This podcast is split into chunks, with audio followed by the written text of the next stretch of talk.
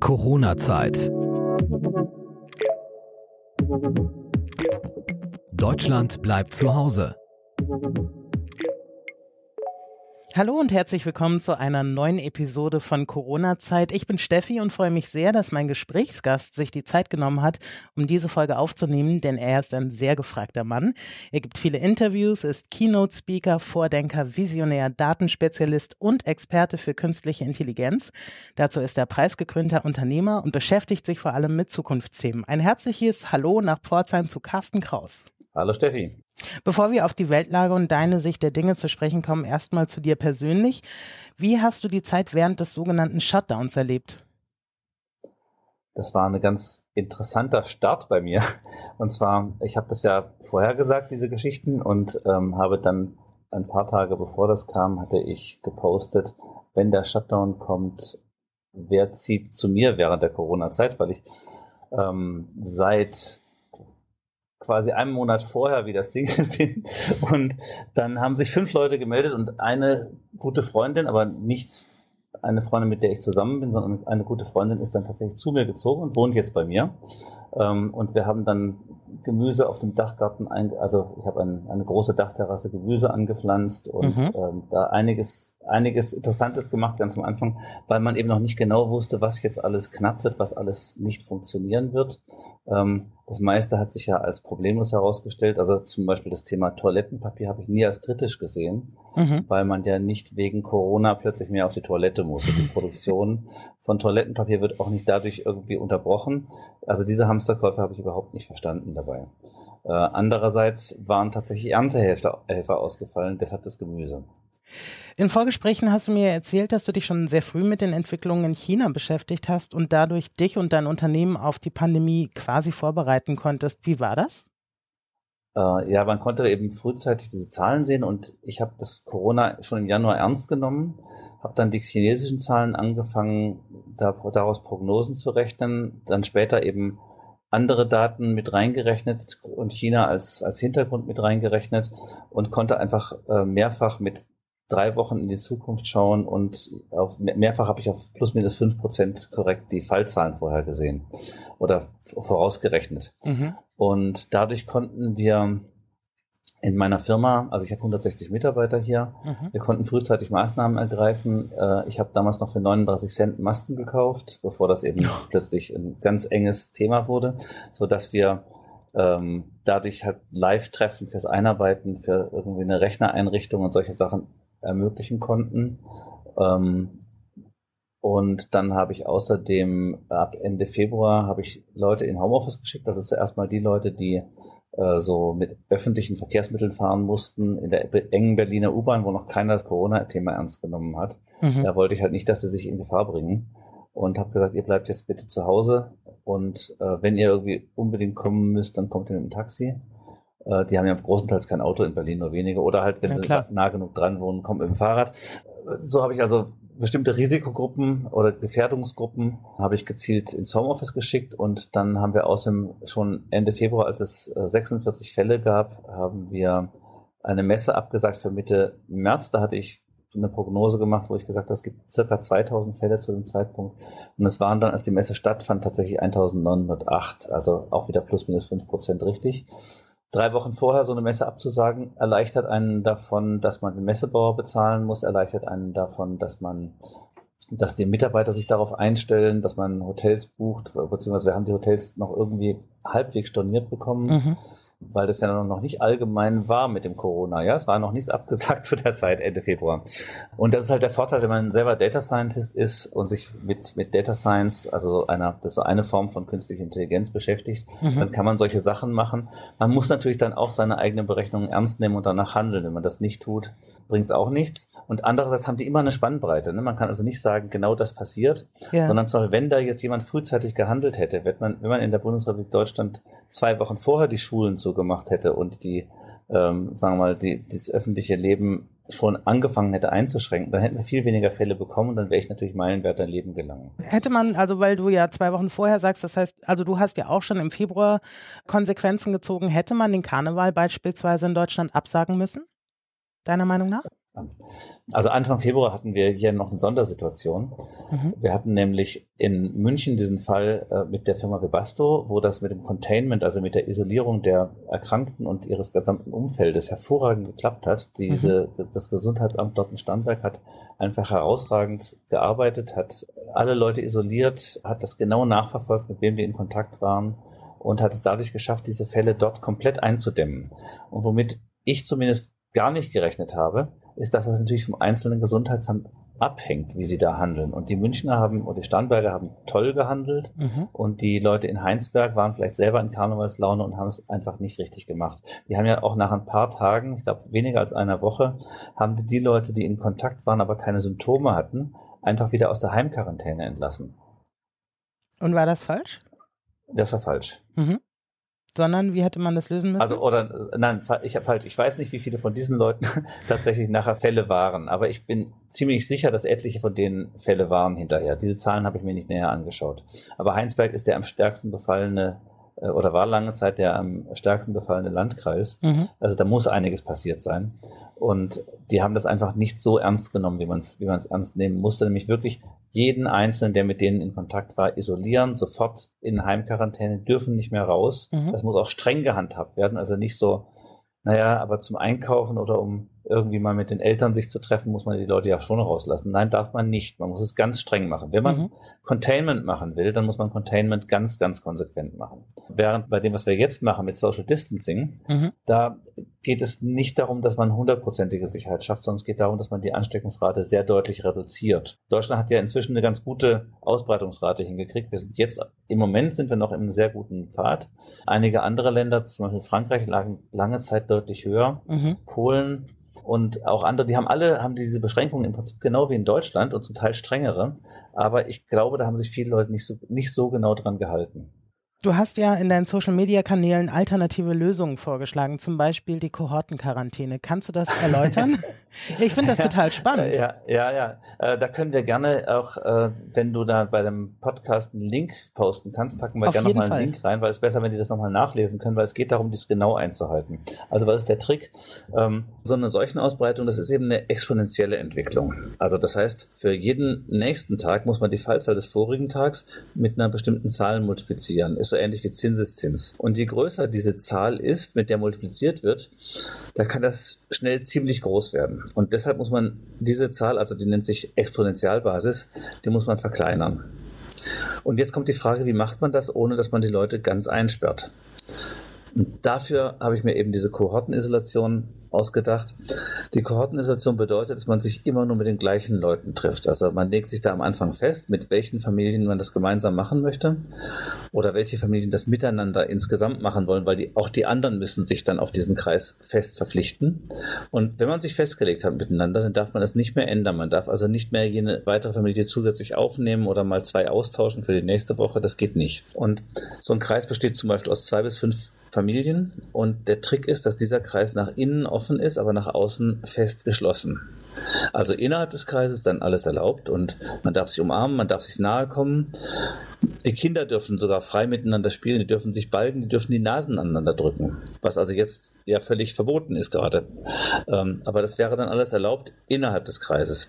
Aber wichtig ist dann, dass sowohl die Kinder als auch die Erwachsenen dieses Nahekommen immer nur mit den anderen im Kreis machen. Also niemand enge Kontakte nach außerhalb hat, sondern nur innerhalb des Kreises. Also auch nicht ausnahmsweise, auch nicht die Cousine, auch nicht das Nachbarskind. Nach außen immer Abstand, Maske und so weiter.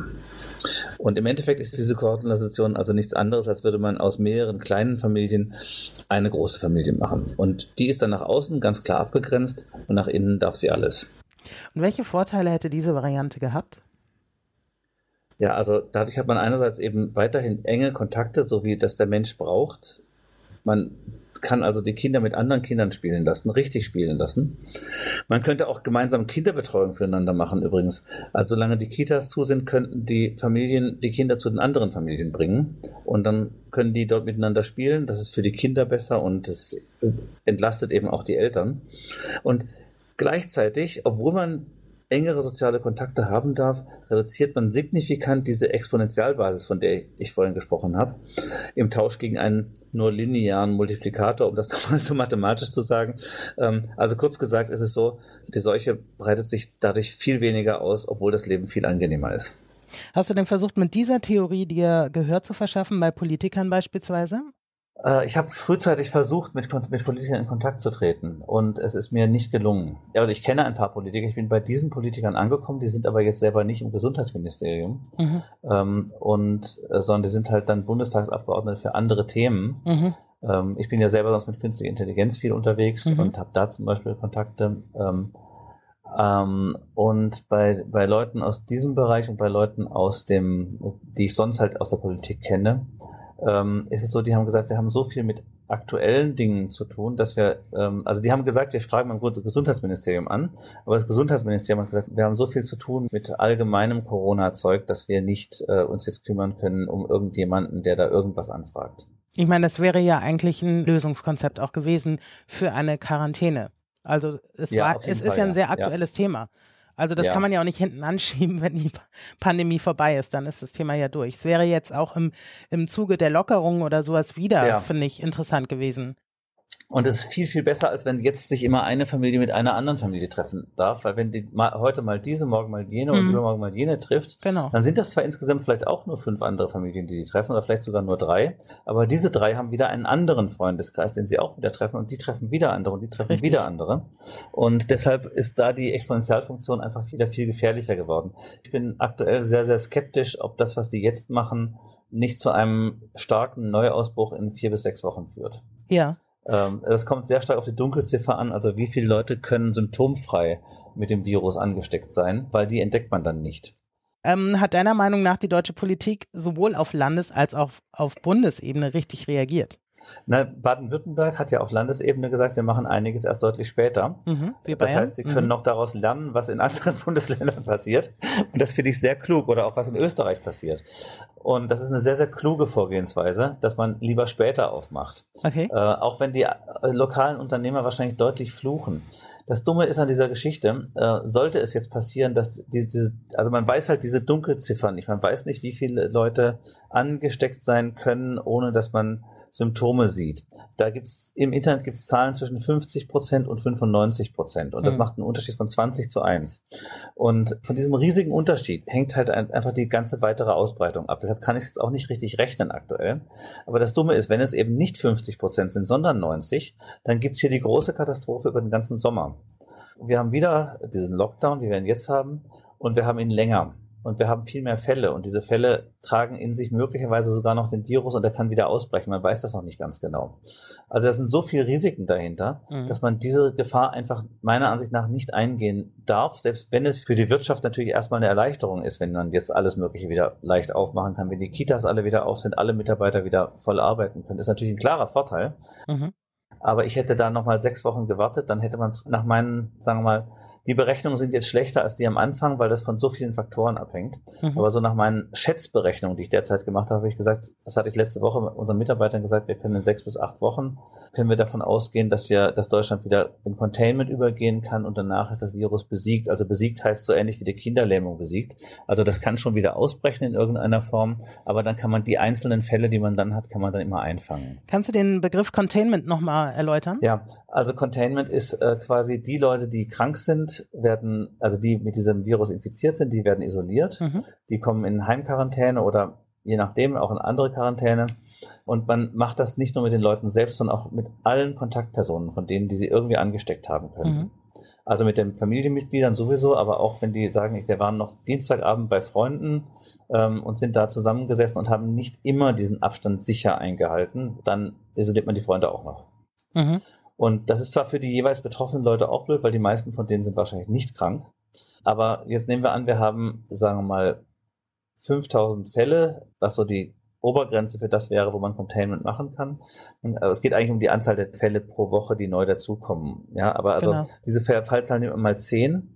Aber das ist halt nicht so schlimm. Selbst wenn ich 5000 habe und ich muss jetzt 10 äh, Leute zusätzlich noch mit in Heimquarantäne stecken, die jetzt nur vielleicht angesteckt sein können. Also im Prinzip brauche ich die ja nur in Quarantäne drei Tage zu stecken. Dann mache ich mit allen einen Test Mhm. Und, äh, und dann nach ein paar Tagen ist der Test sehr zuverlässig und dann kann ich die Leute wieder rausgehen lassen, die negativ sind.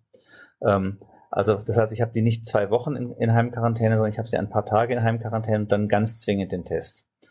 Ähm, und jetzt, ähm, äh, wenn ich diese Leute, also nehmen wir an, jetzt hätte ich 50.000 Leute, die ich jeweils drei Tage in Heimquarantäne schicke. Mhm. Ähm, oder ich hätte permanent 50.000 Leute, weil wir die Fallzahl nicht runterkriegen. Aber natürlich kriegen wir sie dann noch weiter und weiter und weiter runter. Das sind dann nachher nur noch 1.000 Leute, ja, nach kurzer Zeit. Aber ähm, 50.000 Leute in Heimquarantäne, wenn die jetzt, sagen wir, pro Tag in der Wirtschaft fehlen würden, sagen wir, mit 100 Euro pro Tag. Es gibt ja aktuell die Schätzung, dass mit 60 Euro pro Tag sich die, die, äh, die, dieses, diese, ähm, die Shutdown-Phase aus. Pro Kopf, ne? Mhm. Genau, pro Kopf. Das kommt mir ein bisschen hoch vor. Ich habe die Zahlen auch mal nachgerechnet. Das ist mir ein zu hoher Anteil am Bruttosozialprodukt von Deutschland.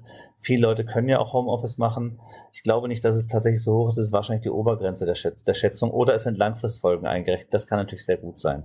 Aber wenn man das in Vergleich setzt, ich, ich habe entweder, ähm, habe ich quasi das ganze Land in dieser 60 Euro pro Tag Phase, also 38 Millionen Arbeitnehmer, ich glaube, war, war die Zahl, also über 30 Millionen Arbeitnehmer, habe ich in dieser äh, 60 Euro pro Tag Phase oder ich habe 50.000 Leute, die ich halt sicher, also die ich auch ja. nicht einkaufen gehen lasse oder sowas, dann ist doch gar, ganz klar, was hier die einfachere Lösung ist. Und das ist der Trick von Containment. Sobald ich die Fälle beherrschbar habe, also das heißt, ich habe genügend qualifizierte Mitarbeiter, die die Fälle nachverfolgen können, die ganz sicher feststellen und auch keinen Schmuh dabei machen und nicht nachlässig sind und nicht irgendwie das nicht verstehen, was sie tun müssen, äh, dass sie wirklich diese Leute identifizieren und dann alle Leute drumherum in die Heimquarantäne schicken. Sobald ich das habe, kann ich diese Containment-Phase machen. Und das ist für das Land so, so viel besser im Ganzen. Auch wenn sich die einzelnen 50.000 Leute natürlich total ärgern. Ich habe es eingangs schon gesagt, du bist der Experte für künstliche Intelligenz. Kann uns KI dabei helfen, besser durch die Krise zu kommen?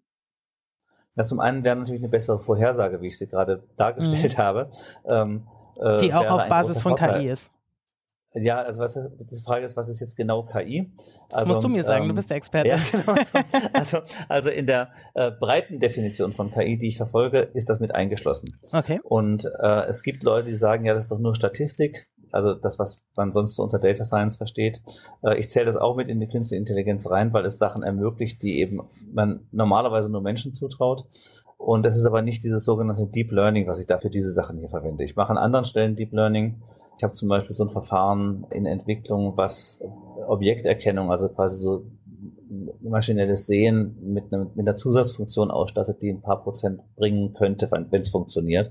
Ähm, das ist ein Hobbyprojekt von mir, also das ist nicht meine Arbeitssachen. Die Arbeitssachen, die ich mache, da mache ich zum Beispiel in meiner Firma habe ich ein Patent angemeldet für die Vorhersage, was ein Kunde heute kaufen möchte. Und dann kann man dem halt entsprechend, wenn er in einen Online-Shop geht, schnell seinen Warenkorb helfen zusammenzustellen. Das geht viel schneller, als wenn er sich frei bewegen muss in dem Online-Shop. Okay. Wenn so Nachkaufartikel sind, wie bei der Apotheke zum Beispiel, da geht das Einkaufen viel, viel schneller dann online. Ähm, und das sind so meine, meine Geschichten, die ich da so mache. Mhm. Äh, oder Kundenabwanderungsanalyse und solche Dinge. Dazu brauche ich meine neuronalen Netze und solche Verfahren, um das wirklich gut zu machen. Das, was ich hier mache, sind so relativ einfache Data Science Verfahren. Egal. Ähm, also künstliche Intelligenz kann grundsätzlich helfen, besser Vorhersagen zu machen. Das ist der eine Punkt. Künstliche Intelligenz kann natürlich auch bei anderen Dingen helfen, die aber in Deutschland als datenschutzrechtlich sehr bedenklich gesehen werden. Mhm. Also in China zum Beispiel verfolgen sie eben die Leute anhand ihrer Telefone, die sie mit sich tragen müssen, wissen sie, wer irgendwo ist. Mhm. Ähm, dann versucht die KI anhand von solchen Dingen wie Temperatur, die sie über Entfernung misst und die verfolgt halt die Person weiter. Also das Handy sagt ja nicht genau, das ist diese Person, sondern das Handy sagt nur, in dieser Telefonzelle bewegen sich jetzt folgende tausend Leute, also die haben Verbindung zu diesem Telefonmasten, kann aber die Gesichtserkennung, die China einsetzt, kann dann sagen, ja, und das hier ist Carsten Kraus. Mhm. Und den verfolge ich jetzt und dann gucke ich mal über den Temperatursensor, den ich auch mit der Kamera machen kann, gucke ich, hat der vielleicht Fieber? Aha. Und so kann ich mögliche Kandidaten identifizieren. Und dazu kann ich aber auch sagen, Moment, das ist doch Carsten Kraus, den habe ich doch gestern erst in Quarantäne geschickt, der darf da noch gar nicht raus. Mhm. Und damit hat China natürlich viel, viel bessere Möglichkeiten, das einzudämmen. Und ein das ist ja auch ein totalitäres System, ja. ja. Ja, natürlich, ja, natürlich. So, aber die totalitären Systeme haben in diesem Zusammenhang einen, Zusammenhang einen Vorteil. Mhm. Ähm, also das, es gibt immer auch Gründe, warum es Leute gibt, die totalitäre Systeme gut finden, auch wenn ich es persönlich sehr stark ablehne.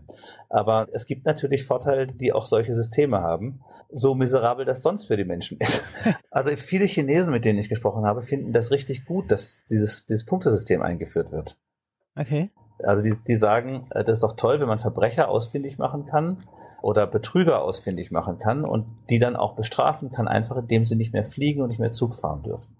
Ich kenne ein anderes Beispiel. Ähm, da hm. hat ein chinesischer äh, Schriftsteller Kollegen aus dem Ausland zu Besuch, traut sich aber nicht, die auf ein Bier einzuladen, weil wenn er jetzt sechs Bier auf einen Schlag kauft, dann gibt mhm. es wieder Minuspunkte in, sein, äh, in seiner Sozialbilanz. Mhm. Und okay. hat gesagt, ich würde euch gerne einladen, aber es kommt jetzt ganz schlecht. ja, und dann gibt es gleich Sanktionen. Also das ist halt die andere Seite, ja, ja. weißt du? Ja, klar, nein, das ist, das ist natürlich auch, äh, also das hat ganz, ganz, ganz schlimme Folgen für, das, für den Umgang miteinander. Ich möchte das nicht bei uns haben. Mhm. Aber nochmal zurück, also das, das ist ja für uns keine Option. Ja, das, nee, nee, genau, das, will ich nein, das, also, das ist, äh, das ist, genau, Wie kann KI uns helfen? Naja, also die, äh, jetzt zu der App zum Beispiel. Mhm. Also hätte man jetzt eine App, die nach dem chinesischen Basisvorbild funktioniert, nämlich die Grundidee ist, ich habe eine App, die muss ich deswegen bei mir tragen, weil ich sonst in die meisten Geschäfte nicht reinkomme, wenn ich kein grünes Zeichen vor, vorführen kann. Mhm. Wenn ich diese App habe, kann ich das Containment so viel einfacher durchführen. Dann kann man auch mit einer, mit einer infizierten Zahl von 100.000 noch Containment machen, weil man die Leute wirklich lückenlos verfolgen kann. Und man kann diese Daten natürlich auch auf einem auf einem Regierungsserver speichern und dann muss man natürlich der Regierung genug trauen, dass unsere Regierung diese Daten wirklich wieder löscht hinterher und dass nicht irgendein Beamter sich noch kurz vor die Daten abzieht und damit dann die nachher verhökert an den meistbietenden amerikanischen Werbekonzernen oder so. Ähm, also man muss halt da dieses Vertrauen haben, ähm, aber man kann natürlich mit solchen Geschichten, das ist jetzt keine KI in dem Fall mhm. erstmal, sondern im ersten Schritt ist mal eine App, die, die eben tatsächlich die Leute verfolgt. Wenn man dafür sorgt, dass diese Daten hinterher wirklich gelöscht werden und wirklich nicht in falsche Hände äh, fallen, hätte ich persönlich persönlich keine Angst, diese, diese App zu benutzen. Ich würde sie mir sofort installieren. Hast du dir die ähm, App von, vom RKI runtergeladen? Das habe ich nicht getan, nein. Also es macht erst Sinn, wenn es sehr viele Menschen machen. Also erst dann ist es. Äh, Könntest also ja mit gutem Beispiel App, vorangehen. Das kann ich, das kann ich schon tun, ja. Aber, Aber welche also Bedenken also, wenn, hast du? Äh, ich habe eigentlich keine Bedenken. Ich habe, äh, ich würde es sofort machen. Mhm. Ich würde, also ich würde eine solche App machen, die von einer staatlichen Stelle kommt und wo kein Konzern dahinter steckt. Ich finde die Vergabe an Telekom und äh, ich glaube, wer war noch beteiligt? Telekom und Siemens oder so und, und SAP. Also die sind keine bösen Konzerne oder sowas, mhm. aber sind trotzdem ist halt keine staatliche Stelle. Und ich würde einer echten staatlichen Stelle mit auf Lebenszeit verbeamteten Entwicklern hier mehr trauen. Okay, weil sie datenschutzkonformer arbeiten. Weil sie sich schon du? entschieden haben, dass das, dass, das, dass das ihr Leben ist und nicht noch sagen, wenn ich diese Daten jetzt privat abziehen würde, dann könnte ich. Ach so. Gucken wir mal ein bisschen in die Zukunft, ja? Ja, gerne. Der äh, baden-württembergische, du bist ja in Pforzheim auch in Baden-Württemberg, ja, genau. äh, euer mhm. Ministerpräsident Winfried Kretschmann hat ja, ja in einem Interview gesagt, die Deutschen werden nach Corona erstmal ärmer sein. Teilst du diese Meinung?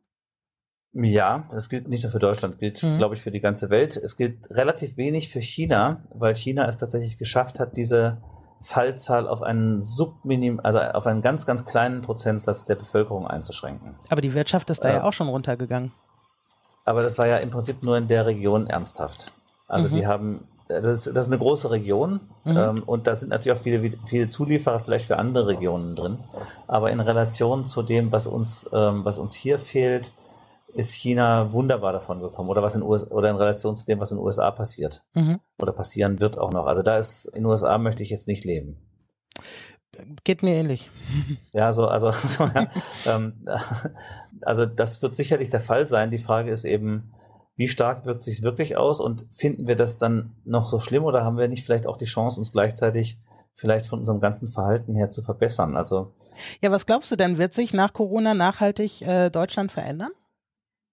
Ich habe den Eindruck, dass doch viele Leute entdecken, dass sie mit weniger Sachen auskommen. Also man muss nicht mehr jede Woche, man kann nicht mehr jede Woche sich irgendwelche Billigkleidung kaufen. Also ich habe mal gelesen oder gehört von nicht allzu langer Zeit, dass der durchschnittliche deutsche Jugendliche im Jahr 72 Oberbekleidungsteile kauft. Mhm. Also so ähm, T-Shirts, aber auch äh, Pullover, Hosen und so weiter.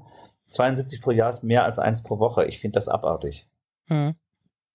Und das das ist sowieso für die Umwelt total ungesund und sollte reduziert werden. Aber solange man eben so billig produzieren kann, weil halt es Zuliefererländer gibt, die das mit Kinderarbeit und verschiedenen anderen Sachen machen. Mhm. Solange man so billig produzieren kann, ähm, machen das halt viele. Aber vielleicht merken die jetzt, dass das nicht so wichtig ist im Leben und dass andere Sachen wichtiger sind. Hoffe ich jedenfalls, dass einige merken. Und wie siehst du das so in der Arbeitswelt, in der Wirtschaft generell? Werden sich da Sachen nachhaltig verändern? Vielleicht mehr ja. Homeoffice, verbesserte ja, Digitalisierung in Deutschland oder so? Also auf jeden Fall wird es mehr Homeoffice geben und es wird mehr Online-Shopping geben. Mhm. Es werden sich neue Kategorien für Online-Shopping aufmachen. Wir haben ja einige Kunden, die auch im Lebensmittelbereich unterwegs sind. Ich habe zusammen mit unserem Kunden GetNow vor kurzem ein Interview einer größeren deutschen Zeitung gegeben, was aber noch nicht erschienen ist. Mhm. Diese Kunden, die den Lebensmittelbereich bedienen, die haben eine erheblich höhere Nachfrage. Mhm. Äh, das gleiche gilt für Apotheken. Auch wenn es Apotheken natürlich offen sind und Lebensmittelläden offen sind, gibt es eben Leute, die sagen, und wenn ich zu Hause bleiben kann, bin ich noch sicherer. Und deshalb kaufen einfach mehr Leute diese Sachen online ein oder auch andere Sachen online ein. Hast du das Gefühl, dass die Deutschen mehr Angst haben, rauszugehen? Ich, es gibt eine Gruppe, die mehr Angst mhm. hat. Äh, es sind also vor allem ältere Leute haben in meinem Umkreis sehr häufig sich so eine Art eigene Heimquarantäne verordnet. Mhm. Etliche meiner Mitarbeiter wohnen in Häusern, wo auch ältere Leute wohnen und haben dann angeboten, dass sie denen Einkäufe erledigen. Das nehmen viele an. Also viele mhm. meiner Mitarbeiter bringen den älteren äh, Hausmitbewohnern Einkäufe mit. Super. Und die gehen gar nicht mehr aus der Wohnung. Oder gehen vielleicht mal zum Spazieren raus, aber wollen halt auf keinen Fall in so ein Ladengeschäft gehen, wo man nahe mit anderen Menschen zusammenkommt, weil es gefährlich ist. Es ist ja vielleicht auch eine positive Seite wiederum dieser Corona-Zeit, dass doch die Solidarität auch füreinander ein bisschen gestiegen ist. Hast du auch den Eindruck? Also ich habe ich hab viele, viele Beispiele in der Richtung, ja. Mhm. Ich weiß nicht, ob das für alle Menschen gilt. Ich glaube, es gibt auch Leute, die jetzt erst ihren Egoismus so richtig entdecken. Mhm. Und man wird, glaube ich, eher das Gute hervorkehren in Menschen und das Schlechte hervorkehren. Und wir wollen mal hoffen, dass es sehr, sehr viele von den Guten gibt. Ich erlebe sehr viele davon, aber ich bin ja in meiner Filterblase. Mhm. und Homeoffice wird es auch viel mehr geben. Also wir haben bei uns letzten Herbst ein Experiment gemacht, äh, dass wir Techniker, fast alle Techniker können wir zwei Tage pro Woche im Homeoffice arbeiten lassen, ohne dass es Einbußen in der Arbeitsqualität oder Arbeitsleistung hat. Und das spart den Leuten viel Arbeitsweg. Zum Teil fahren bei uns Leute mit über einer Stunde morgens, äh, über einer Stunde ab abends an, weil sie halt weggezogen sind, aber weiter bei uns arbeiten wollen. Also wir haben, wir haben sehr wenig Churn, also sehr wenig, sehr wenig Mitarbeiter, die uns verlassen. Mhm. Äh, ich weiß die Zahl für 2019 nicht, 2018 war es unter fünf Prozent äh, was in der wow. IT-Branche völlig unüblich ist. Mhm. Wir haben deshalb Leute, die halt zum Teil von weit her morgens anreisen und die können jetzt, wenn es Techniker sind, können sie getrost mehr Homeoffice machen. Und jetzt in Corona haben sie es alle selber ausprobiert. Und, äh, und wir merken, dass es wahrscheinlich so, sogar mehr sein könnte als zwei Tage pro Woche. Aber wir hatten es letzten Herbst schon ausprobiert, äh, waren zum Glück voll umgestellt darauf, dass jederzeit jeder ins Homeoffice kann. Was euch ja jetzt zugute kommt, ne? Ja, absolut. Ja. Am Anfang März lauter Generalproben gemacht, also wo die Leute, wo wir gesagt haben, so, du bist jetzt mal nicht, du stöpselst dich mal nicht ein, so bist jetzt, ähm, du bist jetzt einfach mal im Homeoffice, auch wenn du es nicht bist, oder ein paar haben wir ja schon im Homeoffice geschickt und haben mit jedem Tests gemacht, ob VPN funktioniert, ob das funktioniert, ob das funktioniert und hatten das dann entzerrt und mussten nicht innerhalb von zwei, drei Tagen das für alle Mitarbeiter machen, sondern konnten das über ein paar, über ein paar Wochen machen. Weil ihr euch auch rechtzeitig damit beschäftigt genau. habt. Genau. ja, aber ja auch weil wir die Technik natürlich schon in place hatten. Ja, wir hatten die Technik ja. letztes Jahr eingeführt, dass einfach jederzeit alle Meetings auch digital funktionieren können. Und dann auch diese ähm, so paar wichtige Sachen, die man braucht, damit man halt nicht Hackern plötzlich aufsitzt, ist zum Beispiel äh, Two-Factor Authorization, also dass mhm. man eine Nachricht aufs Handy kriegt, wenn man sich ins, ins VPN, ins Firmennetz einloggt. Das hat unsere IT-Abteilung von sich aus vorangebracht, fand ich eine ganz tolle Aktion. Mhm. Jetzt hat es uns natürlich so unendlich viel mehr gebracht, als das, was wir investiert haben. Welche Möglichkeiten siehst du denn jetzt in Deutschland für KI? Also ist es jetzt die Chance, dass die Firmen sich ein bisschen mehr daraus auf, äh, darauf ausrichten können? Du meinst durch Corona darauf ausrichten können? Ja, das glaube ich nicht, dass sie es tun werden. Äh, aber ich glaube, die Corona, also was, was passieren wird, die Firmen werden mehr digitalisieren. Das, äh, in unserem Bereich mhm. Datenqualität hören wir das deutlich, dass ähm, die Datenverantwortlichen jetzt mehr Gehör bekommen bei den Vorständen für irgendwelche Budgets, weil einfach Daten die mhm. wichtigste Grundlage der Digitalisierung sind und die jetzt feststellen, wir könnten ja mal elektronisch das und das tun, aber unsere Daten sind Kraut und Rüben. Und da ist unser Geschäftsbereich Datenqualität, also der unter Omikron, nicht der unter Factfinder, dieser Geschäftsbereich hat da jetzt gerade mehr Zulauf deswegen in der Corona-Zeit. Ähm, also Digitalisierung kommt auf jeden Fall durch Corona voran. Die Leute merken, wenn sie es verschlafen haben und andersrum. Und wir kriegen auch von öffentlichen Ämtern Anfragen jetzt für Datenqualität, die halt auch mhm. sagen, wir würden gerne mehr digitalisieren, aber wir können nicht, wir brauchen bessere Daten. Kannst du es nochmal konkret benennen? Wo kann künstliche Intelligenz unterstützen und Unternehmen helfen, auch Behörden vielleicht? Welchen Nutzen können konkret die Leute das daraus ist genau ziehen? das, was sie selber herausfinden müssen, indem sie sich damit beschäftigen.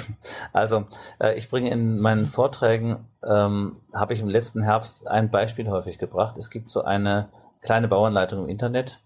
Äh, da kann man für 70 Euro ein Gerät bauen, also für 40 Euro einen Computer kaufen, eine Kamera anschließen. Das richtet man auf die eigene Balkontür.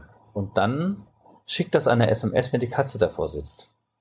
Und zwar, weil mit Hilfe eines KI-Verfahrens da drin festgestellt wird, an dieser Stelle sitzt ein Tier und zwar länger als so und so viele Sekunden. Und Katzen, die rein mhm. wollen, die sitzen meistens dort vor der Tür und miauen. Und äh, wenn ich dann im Keller arbeite oder auf dem Dachboden, dann kriege ich eben die Nachricht, die Katze will rein und kann dann runtergehen, kann die Katze reinlassen. Ob man nun sich so abhängig machen sollte von dem, was die Katze gerade will, ist eine andere Frage. Aber wenn ich so ein Gerät zu Hause aufgebaut habe, dann komme ich vielleicht auch auf die Ideen. Und das kann man bauen, ohne dass man KI-Kenntnisse hat. Man muss ein bisschen so bauen können, also so eine Hardware zusammenbauen. Man kann sich da auch von jemandem machen lassen, der es kann. Da gibt es bestimmt irgendeinen Freak in der Firma, der dauernd so Sachen baut. Also Raspberry Pi heißt der Computer. Mit dem Stichwort können die Zuhörer das jetzt sich mal nachgucken. Die Bauanleitung ist mhm. irgendwo lange verschütt in meinem LinkedIn äh, ist die verlinkt. Wenn man das jetzt dort hat, dann kann man dann auch auf so Gedanken kommen, wie zum Beispiel, ich kann das in, in, in der Firma einsetzen und kann es trainieren, statt auf Katze kann ich es darauf trainieren, ist die Fluchttür zugestellt. Und wenn da irgendwas davor steht, dann darf das halt nicht sein, da muss ein Alarm geben. Und das Ding guckt dann die ganze Zeit auf mhm. die Fluchttür und sagt, ist die Fluchttür zugestellt, ist die Fluchttür zugestellt, ist die Fluchttür zugestellt, ist die Fluchttür zugestellt. Und hat nichts anderes zu tun. Das ist was ganz anderes, als wenn ich so eine Hallenaufsicht habe, die halt mal ab und zu darauf guckt, aber manchmal halt auch nicht. Und mhm. äh, dieses Gerät gibt halt sofort Alarm, dass jemand was vor die Fluchttür gestellt hat, als Beispiel. Das, das sind die Gedanken, die man sich machen muss. Deshalb muss man sich auch persönlich damit auseinandersetzen schon die Anwendung der künstlichen Intelligenz an allen möglichen Geräten, in allen möglichen Stellen, bringt viele Prozesse voran im Unternehmen. Also wenn man künstliche Intelligenz einsetzt, um eine bessere Vorhersage zu machen, ob einem die Kunden abwandern zum Beispiel, ist das natürlich ein großer Wert, den mhm. Firmen mhm. haben. Und äh, das sind Sachen, da, da kann man sich was einkaufen. Vorsicht, es gibt bei vielen von diesen Sachen ein paar Scharlatane. Wer das hört und das bei sich einführen will, sollte versuchen, den Leuten ein bisschen auf den Zahn zu fühlen oder sich einfach konkrete Referenzen von Leuten einholen, mit denen man persönlich sprechen kann. Wenn ich das nur an die IT-Abteilung delegiere, ist das Wesen des Mittelstands nicht richtig abgebildet. Der Trick beim Mittelstand ist, dass da Leute mit großer Innovationskraft und Entscheidungswillen sitzen. Und genau das müssen wir nutzen, sowohl um Corona die besten Lösungen zu finden, als auch für KI. Sagt der Vordenker, Visionär, Datenspezialist und Experte Carsten Kraus aus Pforzheim. Herzlichen Dank für das Interview. Es hat mir sehr viel Spaß gemacht. Ja, ebenso. Äh, du hast mir und den Hörern viel Input gegeben. Ja, das war toll. Dankeschön. Hat mir auch Spaß gemacht. Schön, dass wir uns kennengelernt haben bei dem Bundeshackathon. Corona-Zeit. Deutschland bleibt zu Hause.